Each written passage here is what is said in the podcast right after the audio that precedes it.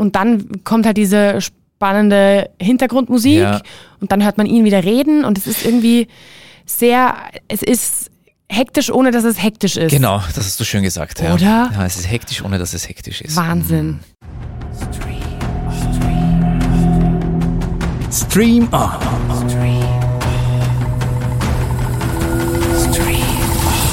Der Kino- und Streaming-Podcast mit Annie Müller-Martinez und Karlmann Gergely. Herzlich willkommen bei einer neuen Folge von Stream On, der Podcast. Hallöchen. Hallöchen. Heute mit einem ganz besonderen Gast.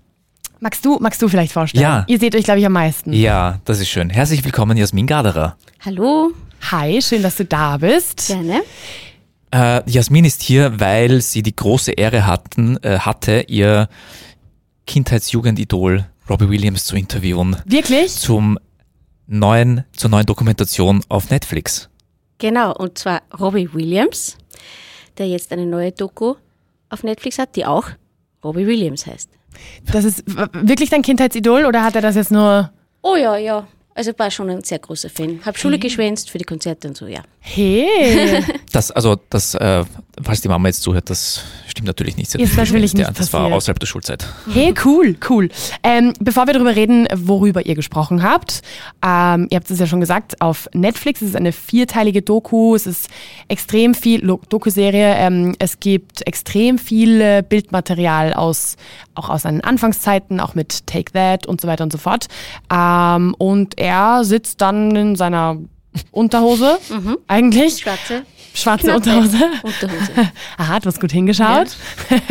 ähm, auf seinem Bett. Es gibt nur wenig zum Hinschauen, ja. Also da gibt's nicht sehr viel zum, da gibt's nur die eine schwarze Unterhose zum Hinschauen. Also Ist auch die ist schon wahr. auffallend, die sticht ins Auge. Das ist definitiv so.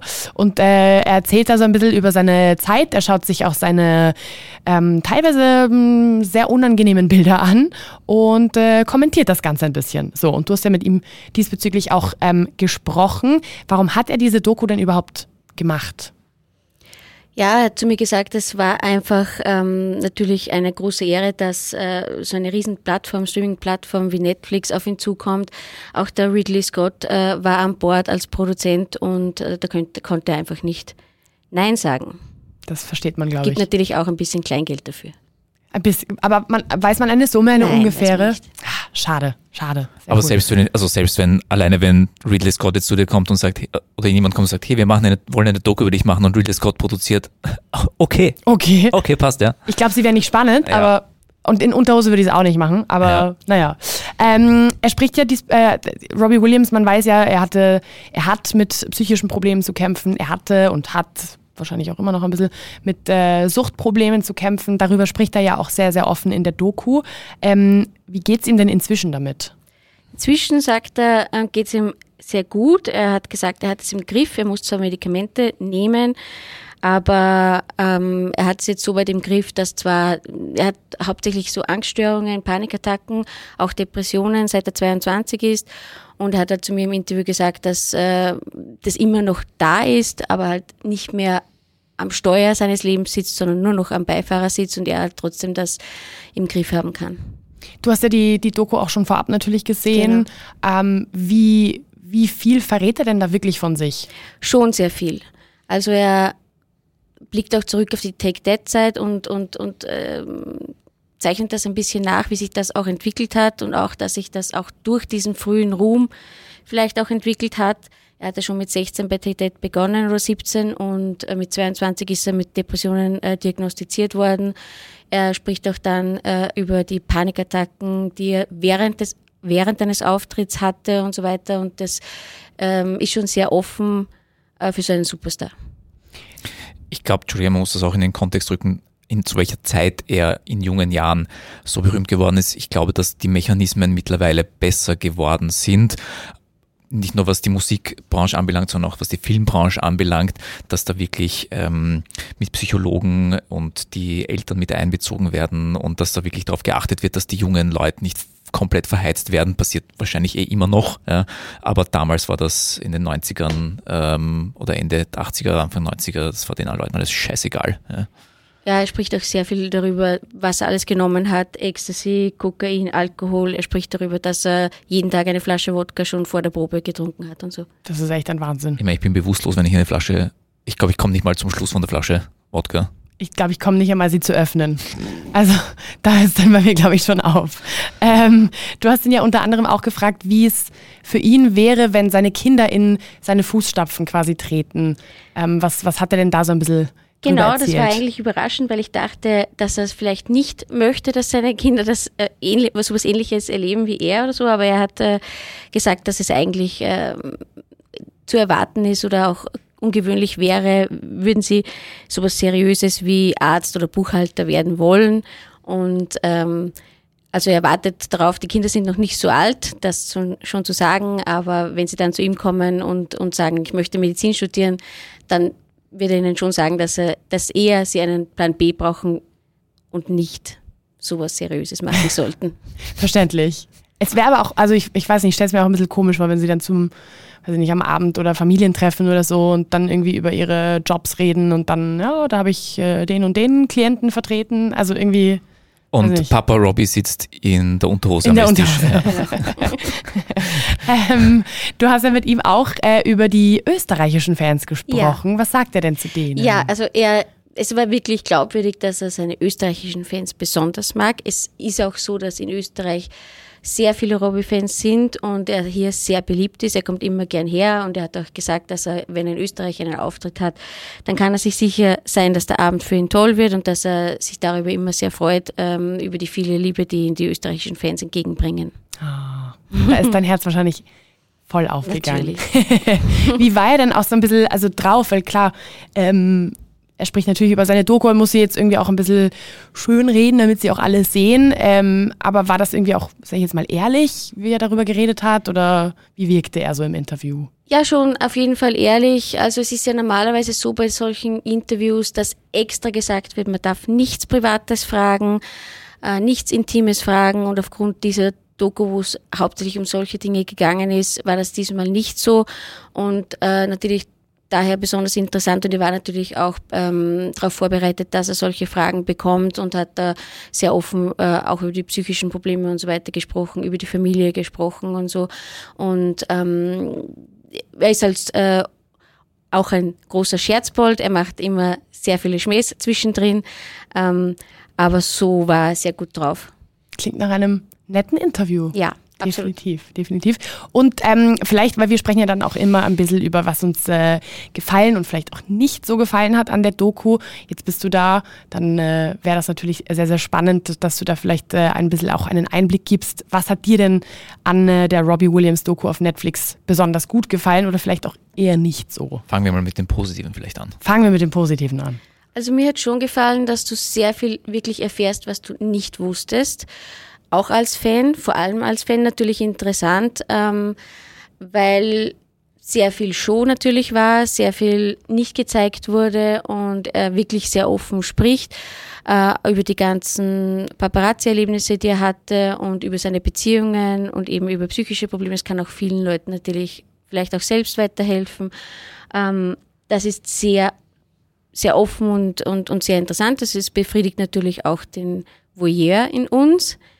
Ähm, nicht gefallen, naja, wenn man jetzt nicht so ein Fan ist, ist vielleicht nicht ein Muss, mhm. denke ich mal. Ja. Also es sind schon über vier Stunden. Äh, er hat ein bewegtes, interessantes Leben äh, geführt bis jetzt und es war, ist natürlich interessant, aber wenn man jetzt ihn nicht toll findet, muss es nicht sein. Mhm. Kalman, was sagst du? Ich finde, ich will jetzt mir nicht ganz widersprechen, aber ich finde schon, ich bin jetzt kein Hardcore-Hardcore-Robbie-Fan, ja, aber ich finde es schon interessant, es trotzdem anzuschauen, weil, weil es eben so eine ehrliche Doku ist. Und ähm, selbst wenn man dann nicht Fan ist, ist der, ist der Gegenstand, um den es geht, halt interessant, um zu sehen, wie funktionieren die Mechanismen von solchen, von diesem Pop-Business, wie abgründig ist es, wie schier kann es hergehen und dass dann es öffnet öffnen sich die wenigsten wirklich offen darüber, was sie durchlebt haben, erlitten haben, wie es ihnen psychisch gegangen ist, mental körperlich gegangen ist. Und wenn dann mal jemand drüber spricht, vor allem ein echter Superstar, selbst wenn ich jetzt kein großer Fan bin, ist es vielleicht interessant zu sehen, was geht da eigentlich so ab? Mhm. Ist wirklich so verdorben, wie, wie wir glauben? Aber Ja, es hätte vielleicht auch ein bisschen kürzer sein können, oder? Also, eben wie du gesagt hast, ja. es sind schon über vier Stunden, es ist schon, es ist schon wirklich sehr, sehr lang. Ja, also, Also das ist, also die Länge ist dann, da gebe ich recht, das ist dann für wirklich wahrscheinlich für die eingefleischten Fans, aber mh, wenn, aber ich glaube, man kippt dann, selbst wenn man nicht Fan ist, kann ich mir schon vorstellen, dass man dann ein bisschen reinkippt und sagt, okay, ich möchte jetzt wissen, wie, wie ist das dann weiter, wie geht das weiter? Also du bist jetzt bekehrt und Robbie-Fan. Ich war, ich war ja eigentlich immer großer, ich war ja großer Take That Fan auch, mh, musikalisch und ja, tatsächlich, lacht's nicht. Ja? Und Musikalisch, die Betonung Ja, danach. musikalisch. ähm, also bekehrt. Ähm, ich war jetzt, aber ich war jetzt nicht so der große Robbie-Fan an sich. Ja, also riesengroß. Aber ich fand die Doku trotzdem sehr interessant. Und das war halt vor allem, weil wir oft schon drüber gesprochen haben, die Wham-Doku zum Beispiel auch so, pff, ja, für mich nicht, weil ich Wham-Fan bin, ja, aber für einen Nicht-Wham-Fan vielleicht, naja, ja. Und in Schwierig. dem Fall finde ich, dass es halt für einen Nicht-Robbie-Fan vielleicht doch interessant sein könnte. Ja, definitiv. Aber ja, Länge. hm. Also das Fazit, sage ich jetzt mal, wäre so ein bisschen, ähm, lohnt sich aufgrund des Inhaltes. Man muss vielleicht als Nicht-Hardcore-Fan sich ein bisschen durch die Länge kämpfen, sage ich jetzt mal. Ansonsten an sich eine ganz gute Doku.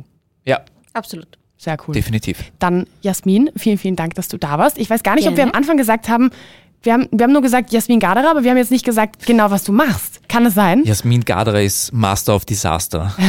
sie, ma sie, ma sie macht alles, was mit Bewegtbild zu tun hat bei der Kronenzeitung. Von Streaming über Kino bis hin zu TV und Medien und ist ein echter Profi auf dem Gebiet. Und hat die ganzen Insights immer zu den äh, besonders coolen Interviews.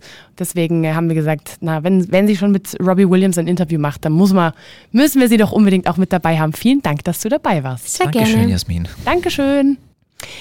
Wir haben natürlich aber auch noch ein zweites großes Highlight diese Woche. Wir sprechen ja immer zwei, ähm, über zwei große Highlights und das äh, ist jetzt mal ein Film, Ja, der ebenfalls auf Netflix zu sehen ist.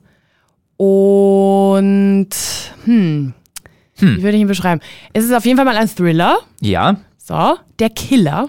Also ich glaube, alleine bei dem Titel ist einem schon ein bisschen klar, okay, da geht es jetzt nicht um äh, die große Liebe. Ähm, wobei, ja, okay, ohne zu viel zu verraten, ein bisschen geht es auch um die, also so Ja, ein kann man ganz schon sagen. kleines Ja, ja, bisschen, ja, ein ganz ja, kleines ja. bisschen.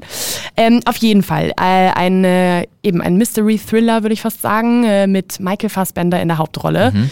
Ich glaube, das alleine sollte vielleicht schon den einen oder die andere catchen, sich den anzuschauen. Ähm, er spielt nämlich den Killer. Der hat auch keinen Namen. Also doch, er hat ganz viele Namen, aber wir werden, also wir erfahren nie seinen, äh, seinen richtigen Namen. Er ist einfach nur eben dieser Killer und er erzählt diese Geschichte, sage ich jetzt mal, nämlich seine eigene Geschichte ähm, äh, in der Erzählerperspektive ja. sehr kalt, sehr fast schon distanziert wirkt es ein bisschen. Ähm, und wir begleiten ihn bei einem Auftrag. Und der läuft allerdings ein bisschen schief. Und dann äh, ja, muss er schauen, dass er ein paar Dinge auf die Reihe bekommt. So, um nicht zu viel zu Genau, verraten. jetzt kann man nicht, äh, ich glaube, das war's dann jetzt auch schon. Das war's auch schon. Ja, das war's auch schon, was man verraten kann, würde ich mal sagen. ja, voll, weil sonst Ja. nimmt man auf jeden Fall zu viel weg. Vielleicht äh, Eine, darf ich noch einen, einen, zwei Namen erwähnen? Unbedingt. Äh, ein Name ist Tilda Swinton in einer wunderbaren kleinen Nebenrolle. Und ein, der zweite Name, der mir jetzt noch so, so Nebenbei. nebenbei noch einfällt, ist David Fincher. Weiß nicht, ob das jemandem irgendwas sagt. Äh, einer der größten Regisseure unserer Zeit, würde ich jetzt mal sagen, aus seiner Feder, kann man das so sagen bei einem Regisseur? Stamm, stammen Blockbuster und unfassbare Filme wie Fight Club und Sieben und Gone Girl und Gone Girl. oder Zodiac. Oder ja, genau, ja. Also das mit ähm, Killern und Zwiespalt, da, da hat er, da hat er ein Faible dafür. Das ja, kann er, das kann er. Und das ist jetzt sein neuestes Werk. Weißt du, dass, dass, dass es, glaube ich, zum ersten Mal passiert ist gerade, dass du, dass alle Filme, die du da aufgezählt hast, dass ich die auch alle gesehen habe und Wow. alle cool fand. Wow. Fight Club fand ich nicht so cool, muss ich leider sagen. Aber gesehen, Ja, nicht schlecht. oder? Ja. Wahnsinn. Und so grausig sieben auch ist, grandios. Verdammt grausig. Ja, Die finale Szene ja. Kommt, schießt mir sofort in den Kopf. Aber okay, wir reden jetzt nicht über ähm, die anderen Filme, sondern wir reden über, reden über Der Killer, ähm, der übrigens ein großer The Smiths, Smiths. Smiths Fan Smiths. ist. Ähm, er hört nämlich die ganze Zeit deren Musik. Fand ich irgendwie sehr lustig. Ähm, das Ganze basiert auf einer französischen Comic-Reihe, nämlich von Alexis Nolan. Nolan. Und ist im Grunde genommen einfach eine Charakterstudie. Ja, kann man anders nicht sagen. Kann ja. man Also anders es- nicht sagen. Wenn man es ein bisschen langweilig formulieren möchte, dann ist es ein Killer, der die ganze Zeit Selbstgespräche führt. Ja. und ich finde nämlich, weil ich das ja vor, also bevor ich es mir angeschaut habe, wusste ich das und habe mir schon gedacht, das wird ja stinkfahrt. Also was, was Ja. kommt da jetzt? Was, was Ja. kann ich mir da jetzt von erwarten? Vor allem, wenn man dann noch das so erzählt, es ist jetzt nicht so, es ist jetzt nicht so der, we- weiß nicht, so der coole, der coole äh, Killer, der aussieht, als wäre er gerade aus dem GQ rausgekommen, sondern er trägt halt seine khakifarbenen Hosen und ist halt ein bisschen, ja, so un unauffällig es unaufgeregt. geht. Unaufgeregt und unauffällig, ja, genau, ja.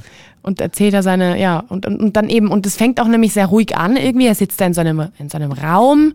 Das kann man sagen, weil das, das ist jetzt kein, Ja. das ist definitiv kein Ja. Spoiler, sieht man auch im Trailer. Er, er sitzt da in einem, in einem Raum, in einem verlassenen, in einer Wohnung oder in einem Büro, kann ich nicht ganz sagen, habe ich jetzt nicht ganz erkennen können, was es sein sollte. Ich glaube Büro, weil auf der einen Tür war irgendwie so eine, so eine Schrift, als wäre das irgendwie so eine Firma mal gewesen.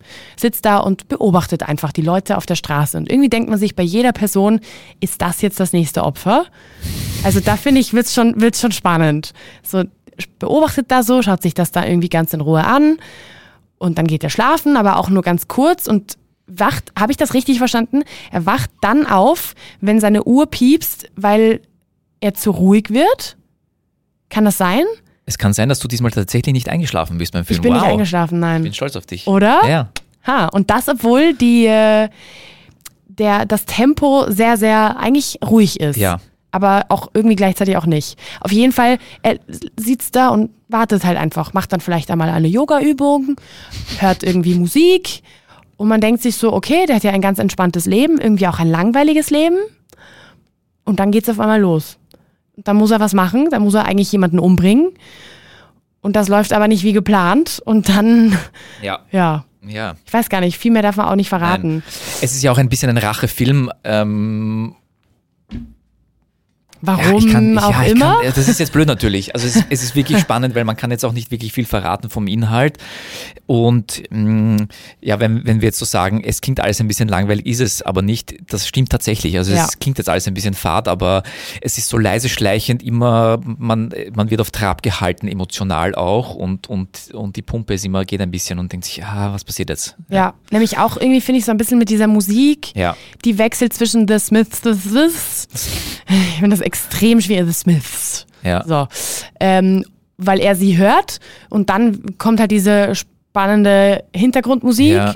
und dann hört man ihn wieder reden und es ist irgendwie sehr, es ist hektisch, ohne dass es hektisch ist. Genau, das hast du schön gesagt. Ja. Oder? Ja, es ist hektisch, ohne dass es hektisch ist. Wahnsinn. Also mich hat das, mich hat es wirklich, mich hat das wirklich mitgerissen. Und ich Ja. bin, und das, da kann ich, ich meine, für alle, die vielleicht zum ersten Mal den Podcast hören, ich tendiere dazu, mich schnell zu langweilen. Und gerade bei sowas, wenn da so das Tempo eher hm, ruhig ist, da würde ich eigentlich absteigen. Keine Sekunde. Ich war voll dabei. Ja. Nicht schlecht. Da bin ich auch beim ersten Punkt, der mir gefallen hat. Dass es trotz der, des langsamen Tempos äh, einen bei Atem hält. ja. Mhm. Nämlich irgendwie kann auch nicht ganz sagen, was es ist. Vielleicht, weil es so mysteriös ist, weil es nicht vorhersehbar ist auch. Mhm. Also ich hätte ich hätte jetzt nicht, ich hätte jetzt keinen Moment Ja. gehabt, wo ich mir gedacht habe, oh, da weiß ich jetzt sofort, was passiert.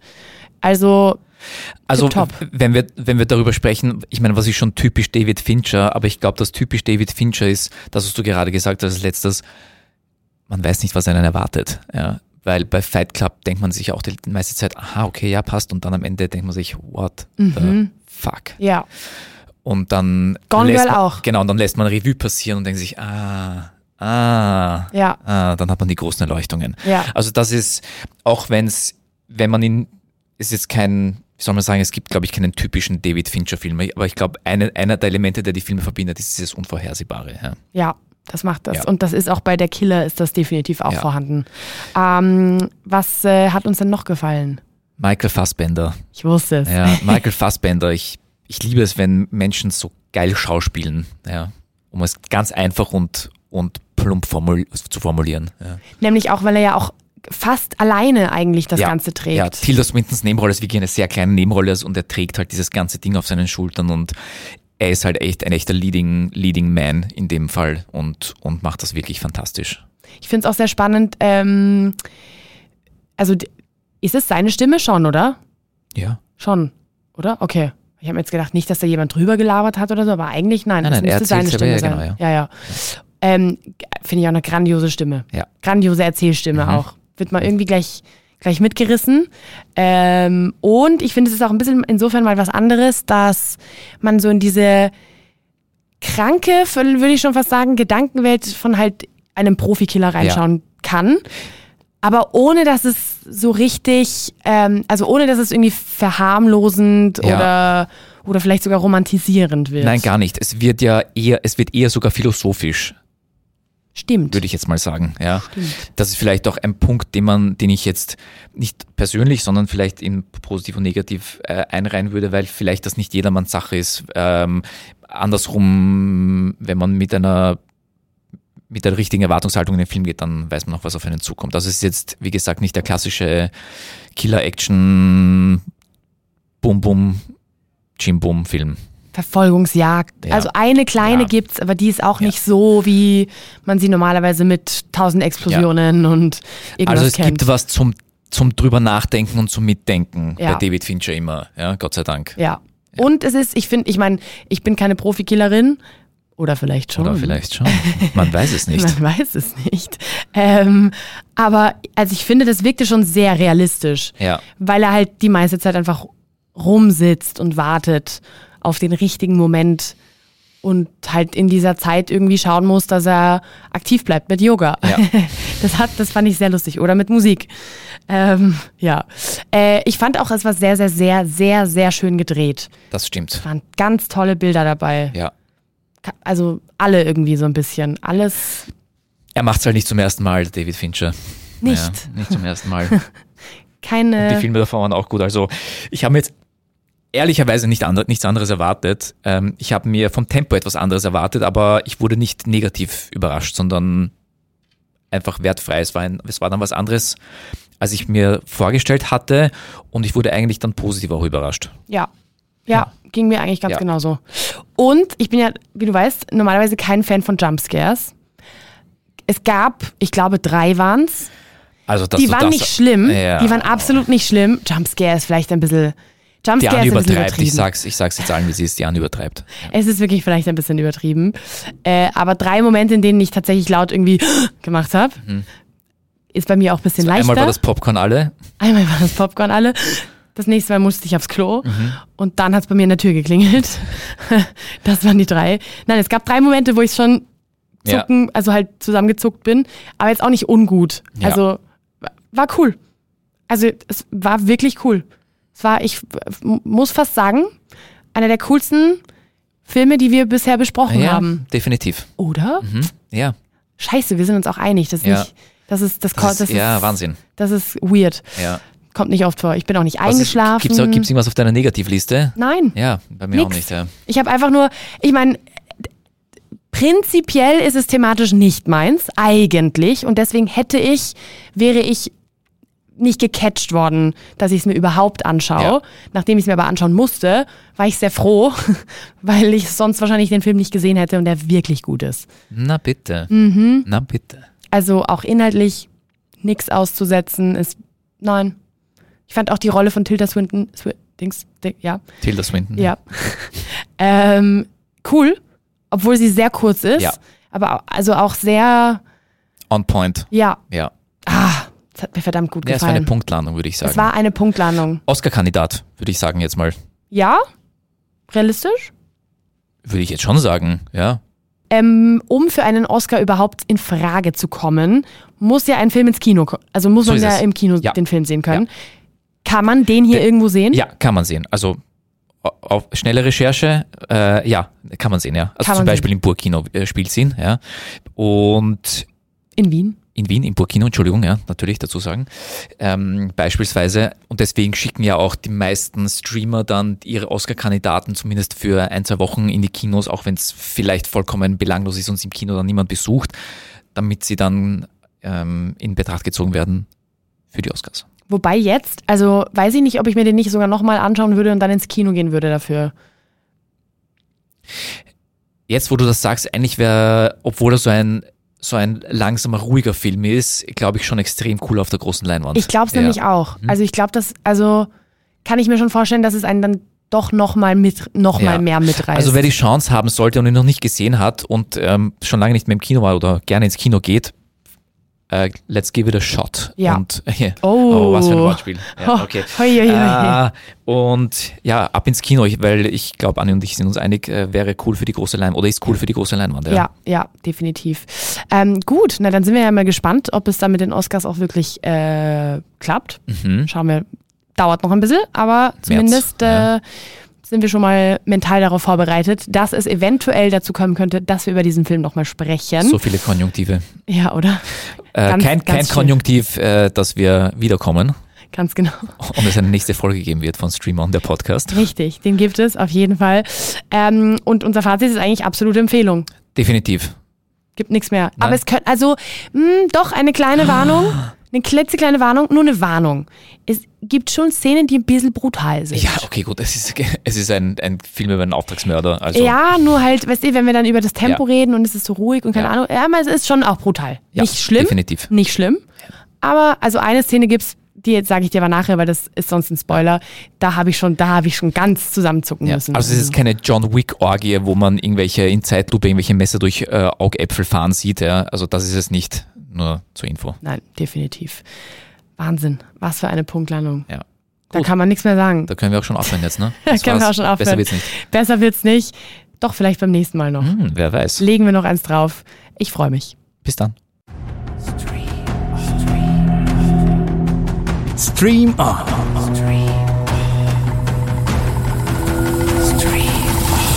Der Kino- und Streaming-Podcast mit Annie Müller-Martinez und Karlmann Gergely.